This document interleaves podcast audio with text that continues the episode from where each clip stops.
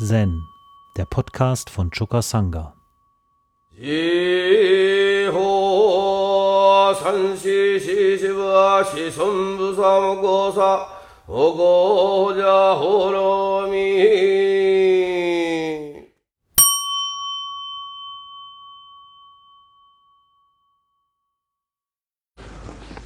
Das Thema des heutigen Vortrags ist Hekigan Roku, Fall 33. Shinzo Shosho besucht Shifuku.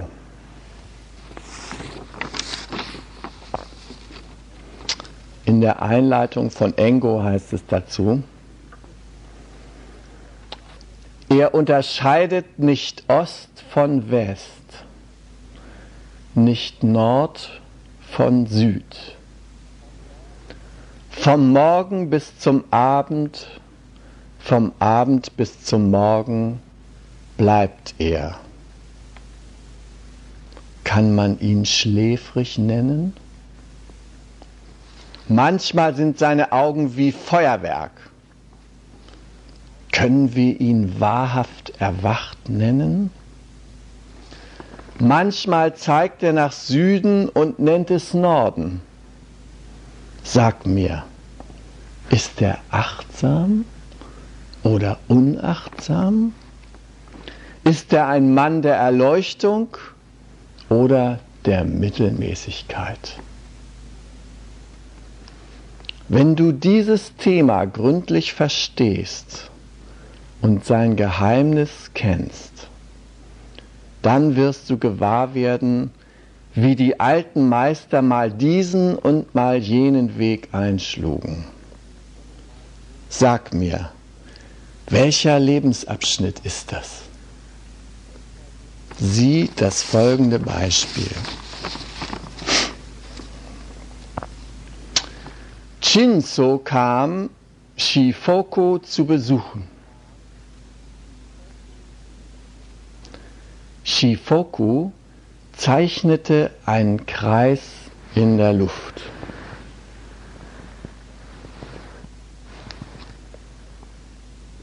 Shinzu sagte, ich habe keinen besonderen Grund hierher zu kommen. Warum machst du dir die Mühe, einen Kreis zu zeichnen? Shifoku ging hinaus und schloss die Tür zu seinem Zimmer.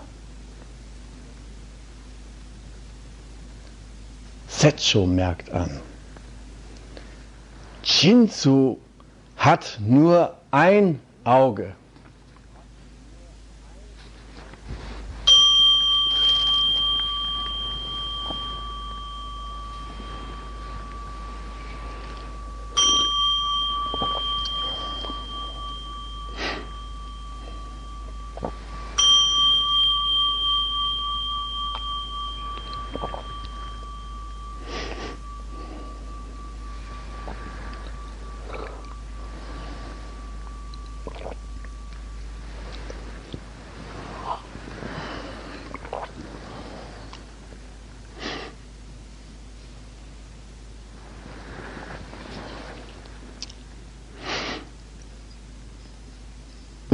Choren ist Gegenstand die Begegnung eines Zen-Meisters mit einem Herausforderer. Ihr könnt euch jetzt gemütlich hinsetzen, wenn ihr dann besser zuhören könnt.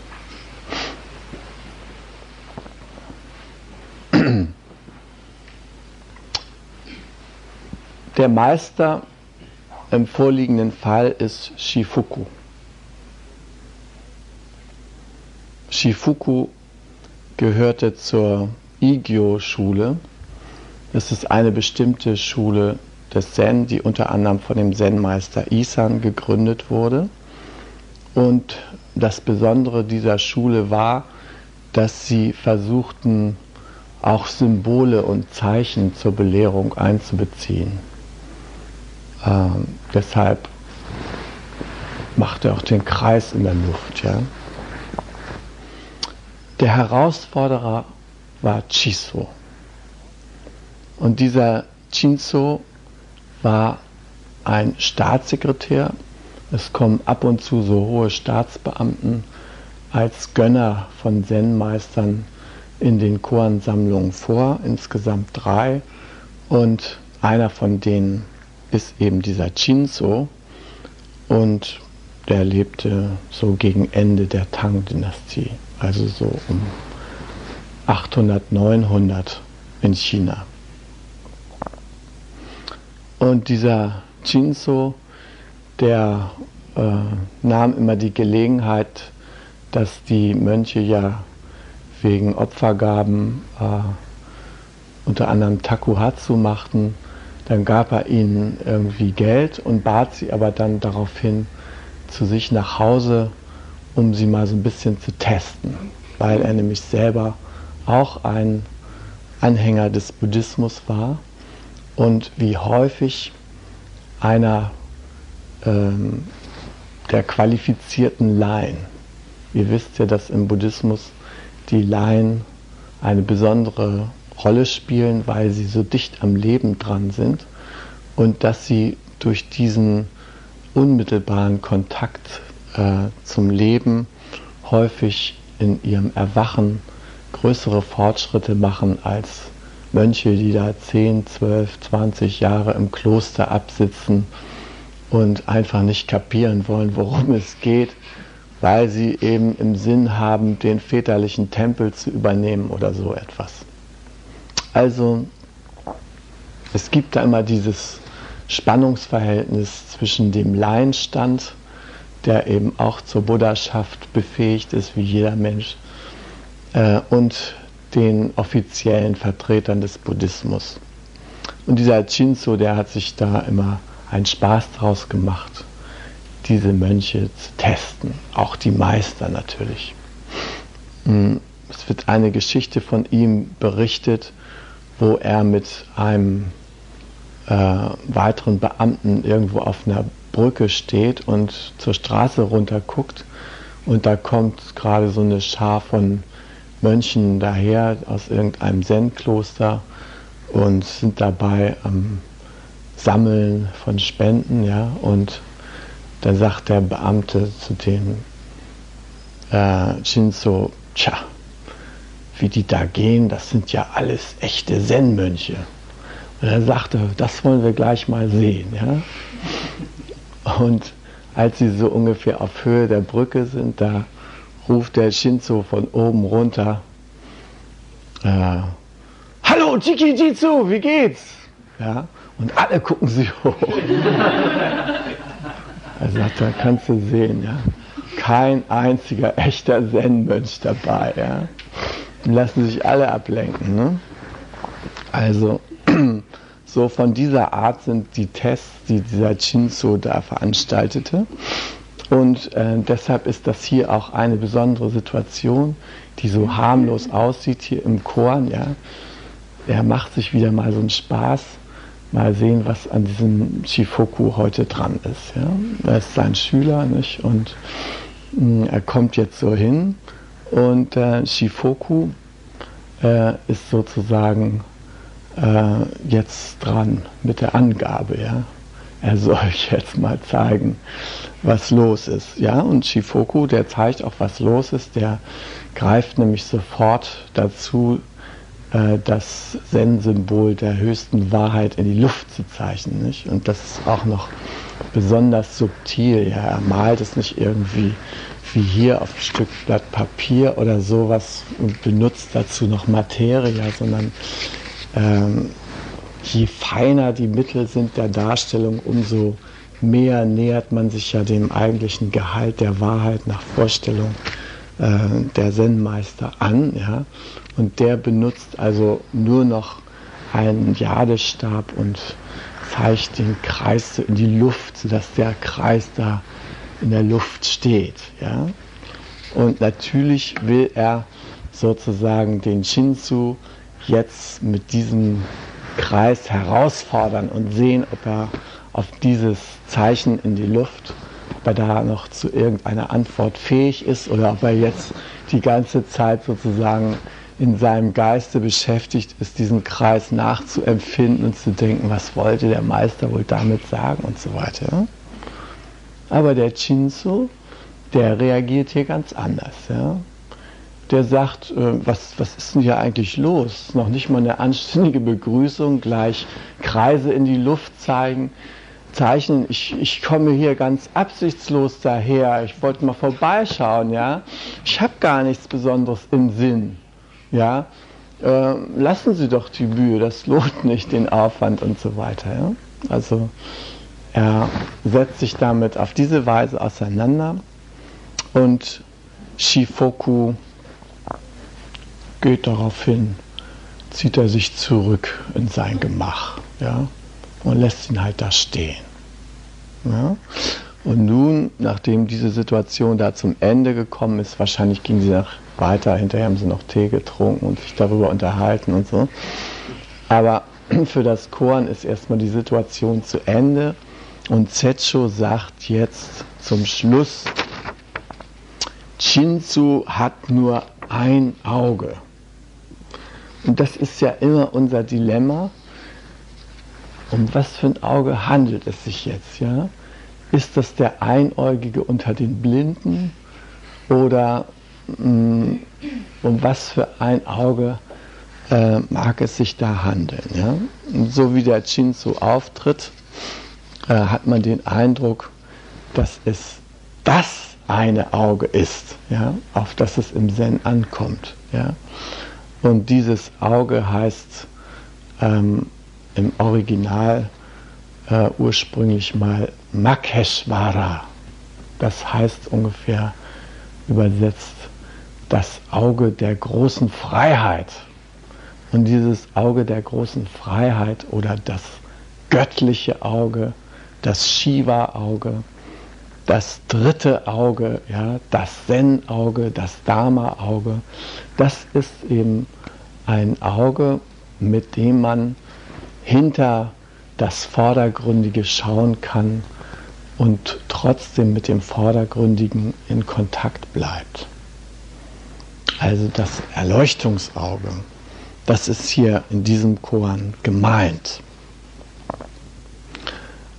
Nun, äh, der Kreis ist auch ein Symbol nicht nur der Leerheit, Shunyata des großen Potenzials, sondern er ist auch ein Symbol für verschiedene Entwicklungsstufen, die wir auf dem Zen-Weg zur geistigen Freiheit hin durchlaufen.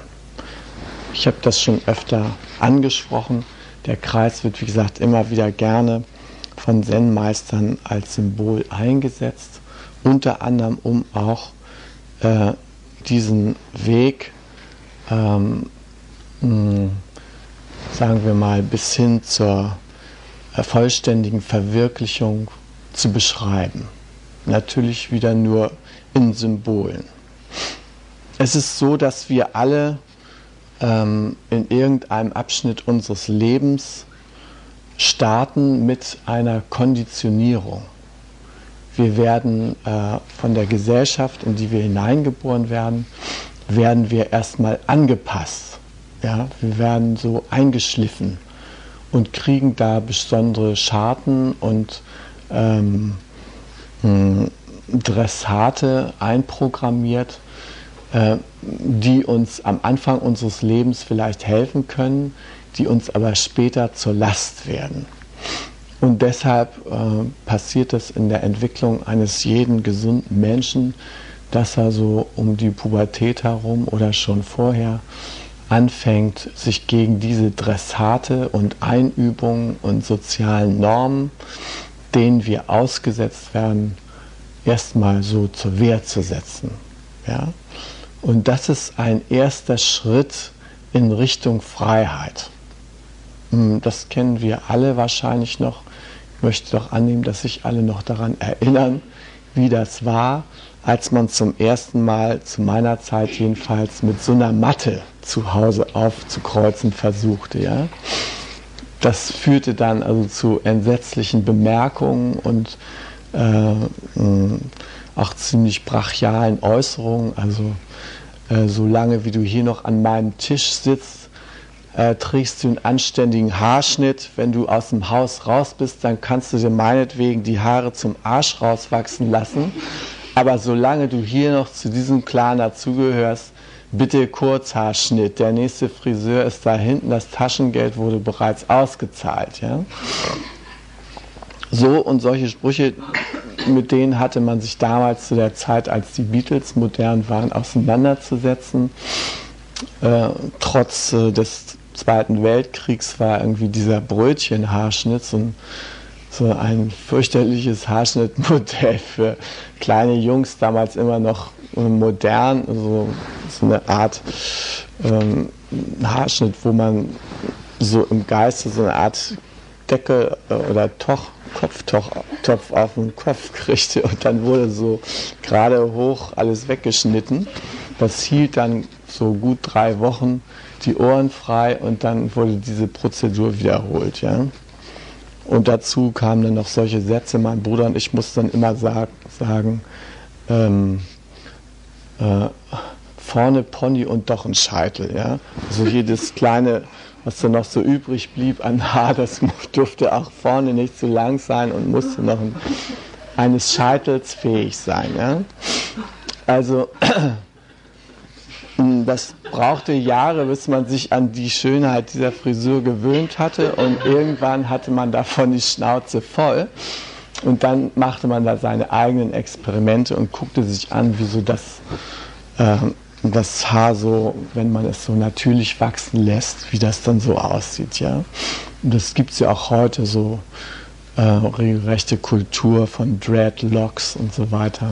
Kennen ja einige und schönen Irokesenschnitte. Und, mm, also es äh, erregt auf jeden Fall immer ab äh, ungeheures Aufsehen, wenn man mal von diesem normierten Schnitt abweicht.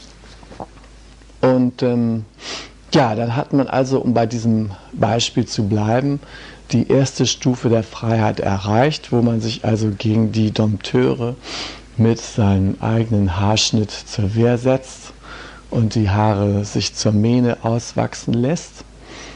Und dann ist man den ersten Weg hier gegangen bis zum ersten Viertel. Ja? Natürlich nur jetzt in Sachen Haarschnitt. ähm, ja, dann kommt, dann kommt äh, der nächste Weg, nämlich, dass man, man spürt, man haftet jetzt noch immer an diesem blöden Ausgangshaarschnitt, weil man also auf jeden Fall das Gegenteil davon will. Ja? Also so, wie es einem früher vorgeschrieben wurde, so will man es auf jeden Fall nicht. Und das macht sich bemerkbar als eine gewisse Form der Unfreiheit. Ja? Man steht sozusagen unter Langhaarzwang jetzt. Ja?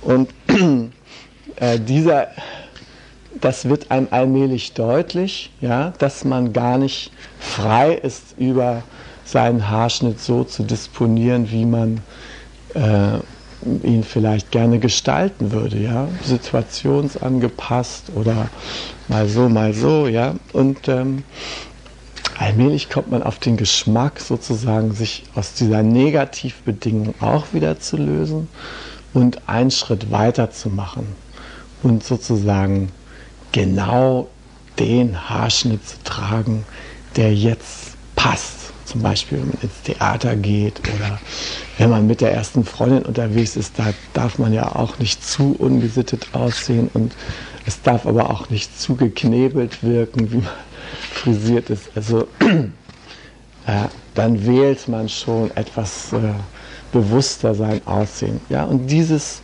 von der Freiheit der Gestaltung Gebrauch machen, ist also ein weiterer Schritt auf dem Wege. Und dann sind wir hier oben und äh, sind frei von den Negativbedingungen. Ja? Wir können jetzt wieder selbst notfalls mal so ein Brötchenhaarschnitt tragen ja? und das äh, kratzt uns nicht.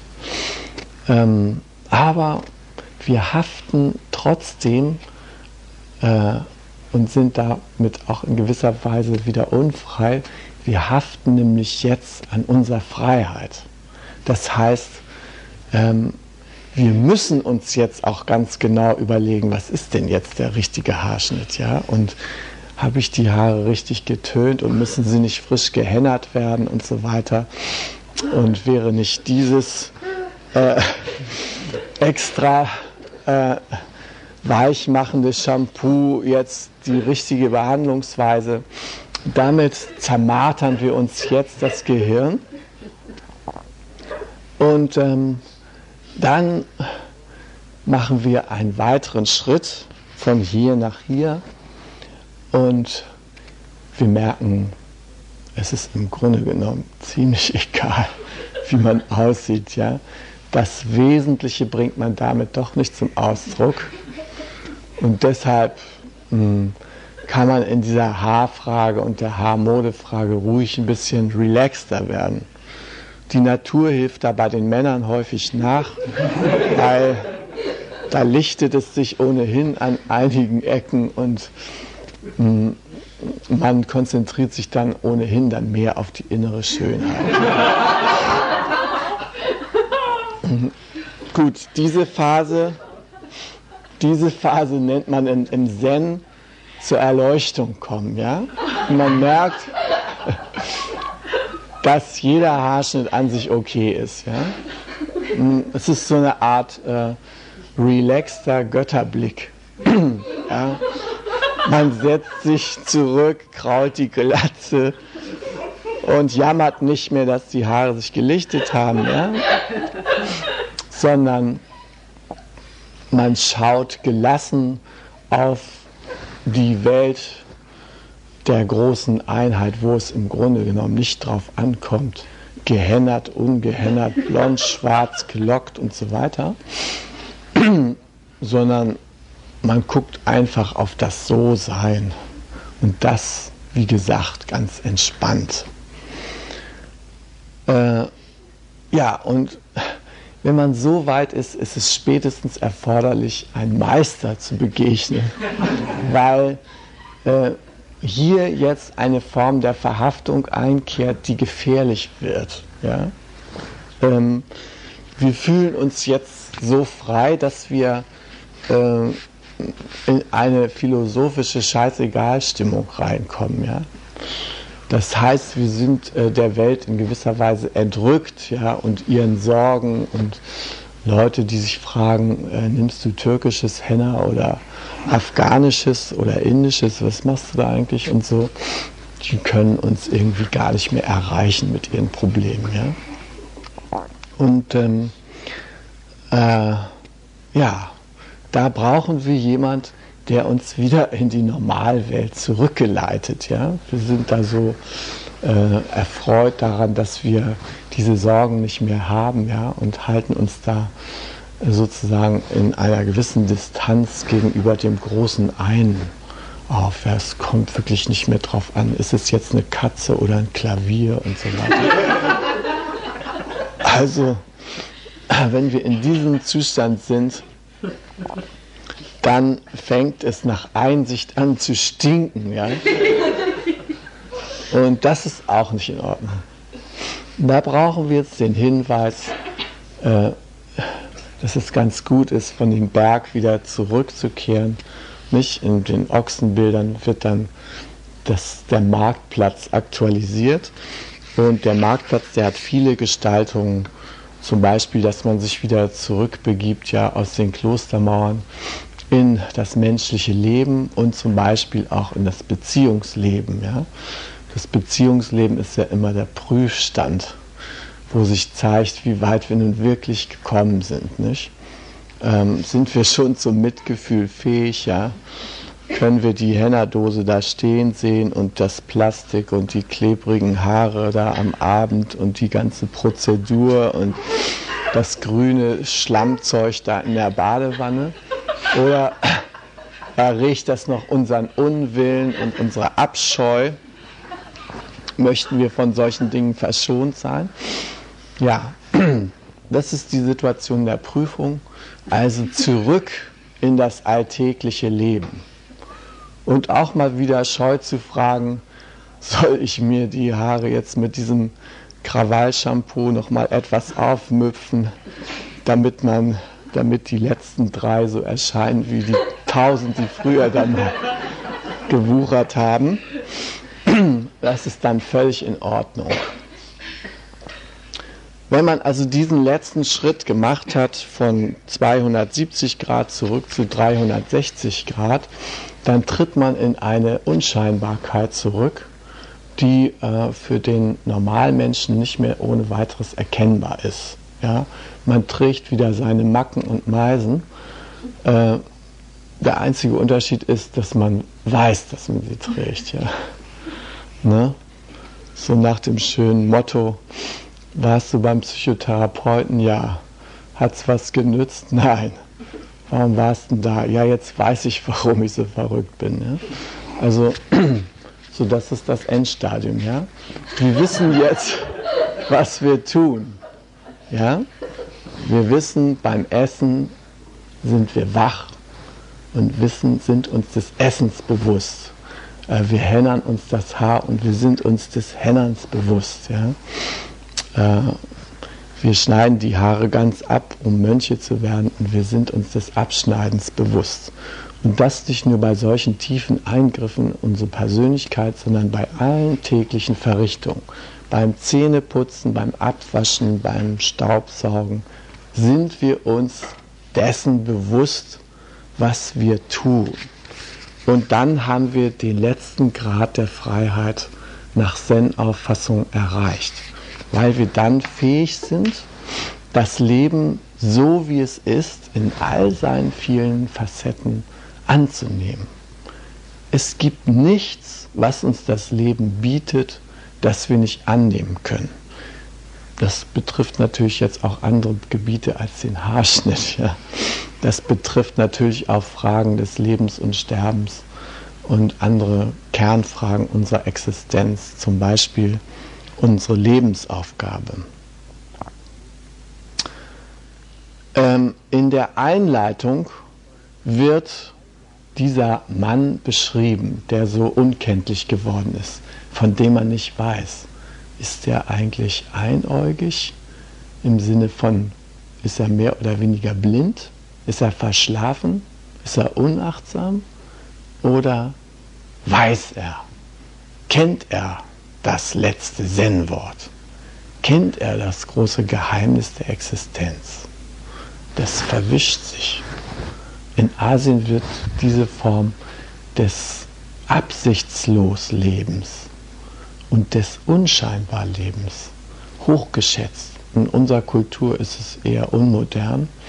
Bei uns spielt Shikimiki da eher so eine größere Rolle und auch äh, das absichtsvolle Verhalten. Ich hatte ja gesagt, dass ähm, ich mir wünsche, dass das Thema dieses Sessions auch ist, unsere Vision zu klären. Ja? Im Zen ist die Vision, dass wir vollständige Befreiung erlangen, dass wir alle Stadien des Befreiungsprozesses durchlaufen und dass wir am Ende wirklich frei und unabhängig darstellen von allen von allen Autoritäten, dass es keine Götter, keine Engel und so weiter gibt in unserem Leben, von denen wir uns abhängig machen. Die können ja gerne alle existieren. Der Buddha hat sie alle eingemeint, er hat gesagt, tja, und die Götter bilden sich fort und auch für die ist meine Lehre da. Nicht Indra hat er gepredigt und Mara, dem Teufel, hat er gepredigt. Für alle hatte er ein Wort. Aber eine wichtige Sache hat er äh, unabhängig von denen realisiert, hat gesagt, ich stehe für mich selbst. Ja? Also ihr könnt gerne von mir lernen, aber nicht umgekehrt. Ich bin nicht von euch abhängig. Ja? Mir ist klar, ihr seid Projektionen von mir selber in meinem Universum. Vielen Dank, dass ihr da seid. Aber nun mache ich mich auf den Weg in die Selbstständigkeit. Und ich bin hier und jetzt in der Lage, alles, was das Leben zu bieten hat, selbst zu verkraften, selbst anzunehmen, selbst zu akzeptieren. Naja, und äh, ich weiß nicht, wie weit wir da schon sind im Einzelnen. Es geht ja auch immer rauf und runter. Und dann kommt man wieder in eine neue Situation des Lebens, wo man plötzlich wieder bang ist. Ja? Da, da ist man plötzlich irritiert äh, bei Wein und Speisen, heißt irgendwo im I Ching. Ja?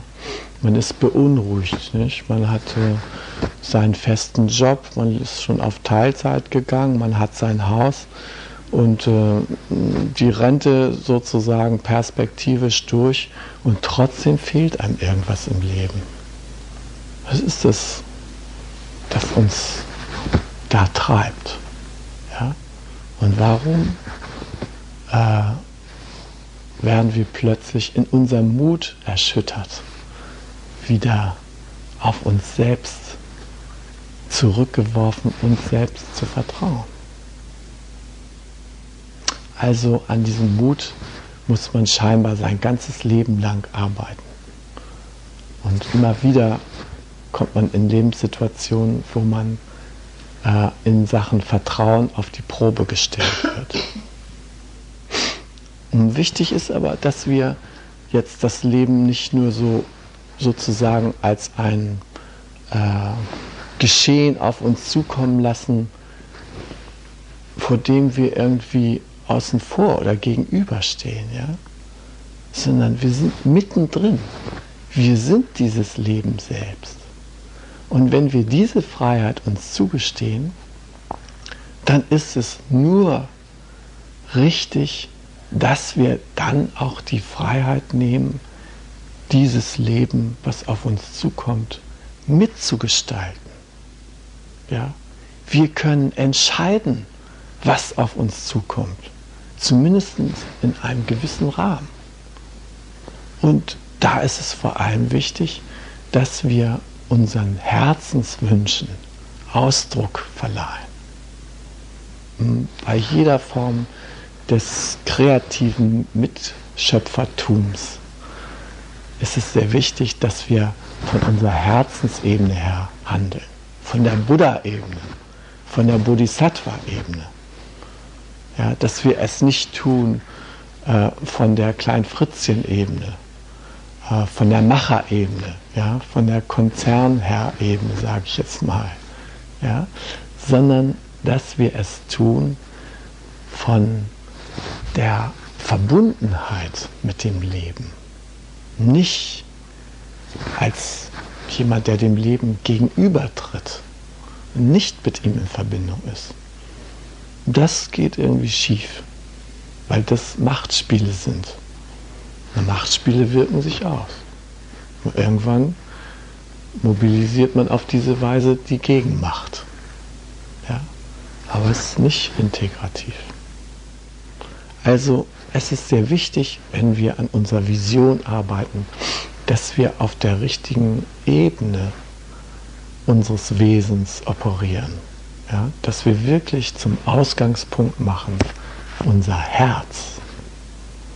Ja, das, wo wir mitfühlend sind, das, wo wir mit anderen in Verbindung sind. Und dann spüren wir auch das Bild, das unser Herz erwärmt. Ja? Das ist es. Und ich bitte euch sehr genau zu forschen, welches ist denn nun das Bild, der Gedanke, das Projekt, die Aufgabe, die ganz speziell euer Herz erwärmt. Wo ihr merkt, oh ja, das, das ist eine tolle, tolle Aussicht. Ja? Dann gibt es Egon, der sitzt oben schon in der Schneidestube und sagt, hat keinen Zweck, kein Geld da, hast du noch nie geschafft, muss erstmal ein Plan gemacht werden und so weiter.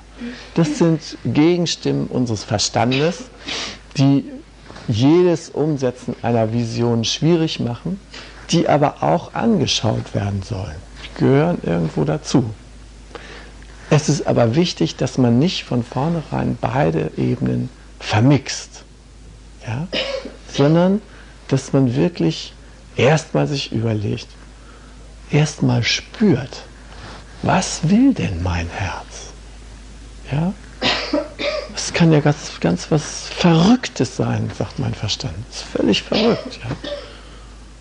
Du lebst als Anwalt, hast so und so viele Klienten, lebst gut, hast Frau und zwei Kinder, ja, dann reist du da irgendwo nach Schottland und kommst zurück mit der Idee, Mensch, wie wäre es denn eigentlich mit einer Gemeinschaft? Das ist doch verrückt. Was soll das? Du lebst doch gut. Warum? Ja? Also ist es mir gegangen. Ich komme zurück und denke, Mensch, sowas wie Fintorn, das müsste es hier in Deutschland auch geben. Das kann man da machen, ja. Ich merkte, dass es mein Herz erwärmte. Und dann hörte ich immer in mir Stimmen. Du musst erstmal dein Haus abbezahlen. Mach mal noch ein paar Jahre weiter deinen Job, dann verdienst du ordentlich Geld. Und wenn du das dann hast, dann eines Tages und die Kinder schon größer sind und aus dem Gröbsten raus sind, ja, dann ist immer noch Zeit genug. Nein. Die Zeit ist jetzt. Es gibt nur eine einzige Zeit in diesem Universum. Und das ist jetzt. Das ist auch die Zeit, wo die Vision Richtung Umsetzung sich bewegt. Es ist sehr wichtig, dass ihr eure Vision klar und deutlich vor euch seht, wie einen Gegenstand, oder dass ihr sie in klaren Worten formuliert. Und dabei ist sehr wichtig, dass eure Worte äh, nicht ähm, negative Bilder hervorrufen. Ja? Also zum Beispiel, wenn ihr euch wünscht, ich möchte keinen gewalttätigen Mann, ja? keinen Alkoholiker. Ja? Wenn ihr euch sowas vorstellt als Vision, weil ihr euch gerade von jemand getrennt habt, der Alkoholiker war, da entsteht in eurem Geist nur ein einziges Bild. Prosit Neujahr. Ja? ja? Denn man Prost. Ja? Das ist das einzige Bild, was entsteht. Deshalb wünscht euch bitte gleich etwas kon mit konkreten positiven Begriffen zu fassen ist. Ja? Also statt kein Alkoholiker, meinetwegen ein Schauspieler, der Geige spielen kann, schwarze Haare hat und was weiß ich nicht alles. Ne? Ähm, wenn es euer Herzenswunsch ist und ihr wirklich damit im Zentrum des Universums steht, ja, hm, dann ist noch sehr wichtig, dass ihr hm, euch klar macht, äh, dass ihr das nicht in die ferne Zukunft verlegt. Äh, eine Vision muss formuliert werden im Gegenwartsstil. Wenn da drin steht, ich, ich wünsche mir oder ich werde der einst, ja, dann äh, manifestiert sich das, was ihr formuliert, nämlich Sehnsucht. Ja? Ähm, ich werde einmal in einer Gemeinschaft leben, ja, ist so ein Sehnsuchtsaspekt. Ja, da sehnt man sich sein ganzes Leben danach, dass man das macht. Oder ich werde einmal Porsche fahren, ist egal. Ja? Wie es, wenn ihr es so formuliert, dann ist euer Bild Sehnsucht. Ja? Und Sehnsucht ist etwas ganz anderes als seine Träume wirklich werden lassen. Ja? Das ist immer hinter der vorgehaltenen Wurst an der Angel herrennen. Ja? Die manifestiert einen Abstand.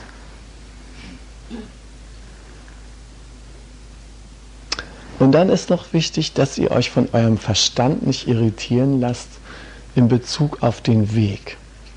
Wir sind es gewohnt, in unserem normalen Lebenszusammenhang äh, den Kausalverlauf bis zur Erfüllung genau vorzustellen. Ja? Man fasst eine Vorstellung und sagt sich so, wie kann ich das eigentlich umsetzen? Also muss ich, also wenn das Wohnzimmer neu renoviert sein soll bis zum 1. März, muss ich also Ende Februar muss ich dann zu Ovi fahren, muss ich die und die Farbe kaufen, muss ich die und die äh, Pinsel und und und. Ja, wir mh, hm, gehen dann alle Einzelheiten durch und so, dann haben wir jetzt alles zusammen, so jetzt können wir dran gehen, jetzt wird gestrichen und so. Ja, und das führt uns dazu, dass wir, wenn wir unsere Vision immer sozusagen bis zur Bahre durchgespielt haben, ja bis zum sicheren Funktionieren durchgespielt haben, wenn wir so weit sind, das führt dazu, dass wir uns begrenzen. Wir schließen dann nämlich äh, alle die Möglichkeiten, die vom sogenannten Zufall abhängen, aus. Ja? Sondern wir richten uns es nur streng gesetzmäßig ein im Rahmen unserer eigenen Machtmöglichkeiten, die wir überblicken, unserer verstandesmäßigen Machtmöglichkeiten. Es ist aber in Wirklichkeit so, dass das Bild der Vision, wenn es vom Herzen getragen ist und wenn es klar formuliert ist, dass es so eine Kraft hat, dass es auch den Mangel an Überblick über den Weg, dass es den überwindet. Ich möchte euch ein Beispiel aus meinem eigenen Leben geben. Als ich 1987 äh, nach Japan gefahren bin, da hatte ich gerade meine letzten finanziellen Reserven aufgebraucht, bin also mit letzter Kraft dann noch nach Japan. Da hat mich dann der Roshi alimentiert und ähm, dann habe ich mir überlegt, was will ich denn eigentlich machen, wenn ich zurückkomme. Ja? Ich möchte also hier im Lebensgarten Zeit haben, am Aufbau dieser Gemeinschaft mitzuarbeiten, aber ich möchte auch irgendwie Geld haben. Ja? Ich kann, müsste von irgendwas auch leben. Und da habe ich mir überlegt, ähm, das Beste wäre doch, wenn ich meine Situation, nämlich arbeitslos zu sein, irgendwie sozusagen zur Lösung heranziehen könnte, ja, meiner Probleme. Wie kann ich daraus Geld machen? Und ich mir gesagt, ich müsste einfach äh, andere Arbeitslose darin unterrichten, wie man mit der Arbeitslosigkeit klarkommt. Ne? Das ist ja auch mein Problem. Also, äh, wenn man dafür Geld kriegen könnte, das wäre eigentlich eine schöne Sache, ja. Äh, und da bin ich auf die Idee gekommen, ähm, solche Kurse zu geben, die ich früher schon einmal gegeben hatte, äh, nämlich solche Förderungskurse vom Arbeitsamt. Ja. Wir machen sogenannte 41 AAFG-Kurse. Da werden Leute, die schon lange dem Arbeitsprozess sich entzogen haben, die sollen dann in sechs Wochen dazu gebracht werden, wieder auf dem Arbeitsmarkt in Erscheinung zu treten. Ja?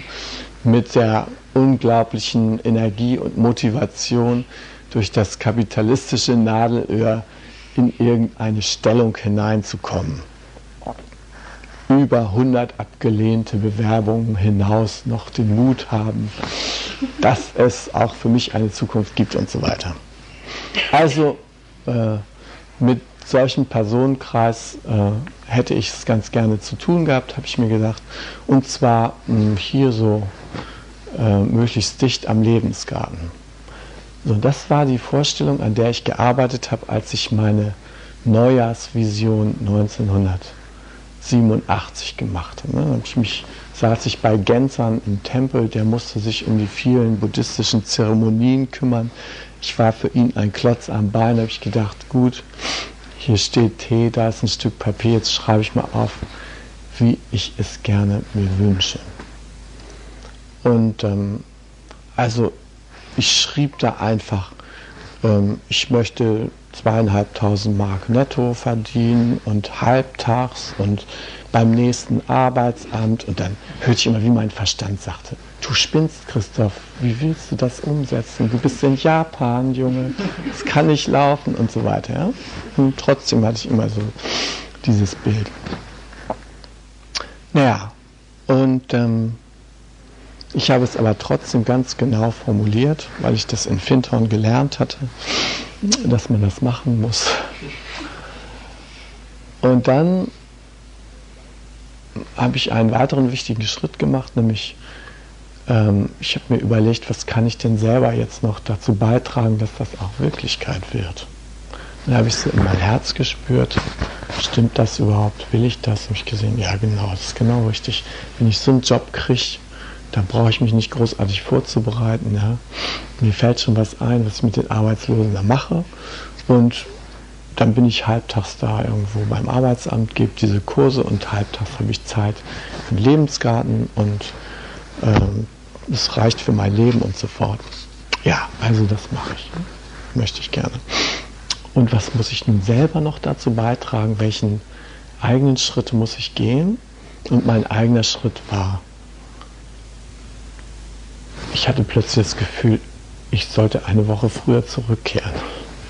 Ja? Irgendein Grund hatte ich, ich dachte, ich muss etwas früher da zurückkehren. Ich stellte es mir plötzlich so leibhaftig vor, dass ich dachte, um Gottes Willen, es fängt vielleicht schon an, ja. Also ich muss irgendwie zurück. Ja, ich bin dann also eine Woche früher zurückgefahren, bin hier mit schweren Koffern angekommen. Mein erster Gang zum Anruf und das eine Frauenstimme, die ich nicht kenne, die sagt, äh, guten Tag, Herr Hatlapa, ähm, ich bin Frau sowieso von Arbeit und Leben. Wir suchen einen Dozenten für 41 AAFG-Kurse, das sind Motivationskurse für Arbeitslose, ähm, und zwar für das Arbeitsamt, für den Arbeitsamtsbereich Stolzenau, ne, hier das allernächste Arbeitsamt. Ähm, wir brauchen Sie, wenn Sie interessiert sind, ab dem 1. Februar, das war irgendwie in drei Tagen, ja, und bitten Sie, Ihre Bewerbungsunterlagen sofort bei uns einzureichen. Ja? Also ich denke, das darf nicht wahr sein. Ja? Ich hatte also wirklich, ich habe meinen Koffer hingestellt, ans Telefon gegangen, habe da angerufen und gesagt, schönen guten Tag, ich kenne Sie nicht, ich weiß nicht, wie Sie auf mich gekommen sind, aber eins ist klar, ich übernehme den Job. Es waren elf Kurse über das ganze Jahr bis zum Ende des Jahres. Jeden Monat ein Kurs, ja. Ich dachte, ich höre nicht recht. Naja, und es stellte sich dann heraus, dass die also von jemandem, mit dem ich mal Permakulturkurse zusammen gemacht hatte, gehört hatte, dass ich irgendwie ein flexibler Dozent bin und dass er sich vorstellen kann, dass ich in der Not, wo ihnen einer abgesprungen ist, äh, da irgendwie zur Seite stehen kann und so fort. Ja? Also der Weg, wie sich unsere Visionen umsetzen, der ist geheim. Das können wir hinterher dann nachvollziehen, aber ähm, warum das auf meinem Anrufbeantworter ist, ja, wenn ich mir in, in Japan Gedanken mache, das kann ich, solange ich in Japan sitze und mir da Gedanken über meine Vision mache, nicht wissen. Ja? Ist einfach so. Ja? Ist, äh, die Gesetze der Manifestation, das sind eigene Gesetze. Ja, und so bitte ich auch euch, ähm, euch keine Sorgen darüber zu machen, wie ihr zu dem Ergebnis kommt, ja? wie es plötzlich in Realität wird, sondern übernehmt die Verantwortung für das, was ihr im Leben von Herzen tun wollt, indem ihr es euch ganz präzise klar macht. Ja? Ihr seid hier kein No-Name, sondern es hat einen Grund, warum genau Ute und Daki und Jürgen hier auf diese Erde gekommen sind zu dieser Zeit. Hier jetzt. Ja? Und da hat deren Herz etwas bewegt und bewegt es noch. Ja? Und das möchte sich ausdrücken. Das möchte sich zeigen. Ja? Sie sind eben kein Frosch geworden und auch kein Goldfisch ja? und auch kein Maikäfer, sondern sie sind Jürgen und Ute und Ducky geworden. Ja? Das hat seinen Grund. Ja? Und der Grund, der will in Erscheinung treten. Also sucht danach. Warum? Ja? Warum gerade ihr? Warum gerade jetzt? Warum gerade hier in Steierberg? ohne warum zu fragen. Einfach fragt euch, wohin will es? Ja, es in mir. Dann kann Shifoku die Tür zumachen. Hi. Um jungen Menschen den Aufenthalt im Togenji zu ermöglichen, bitten wir um ihre Spende. Alle Spendenmöglichkeiten finden Sie auf chukasanga.de/spenden.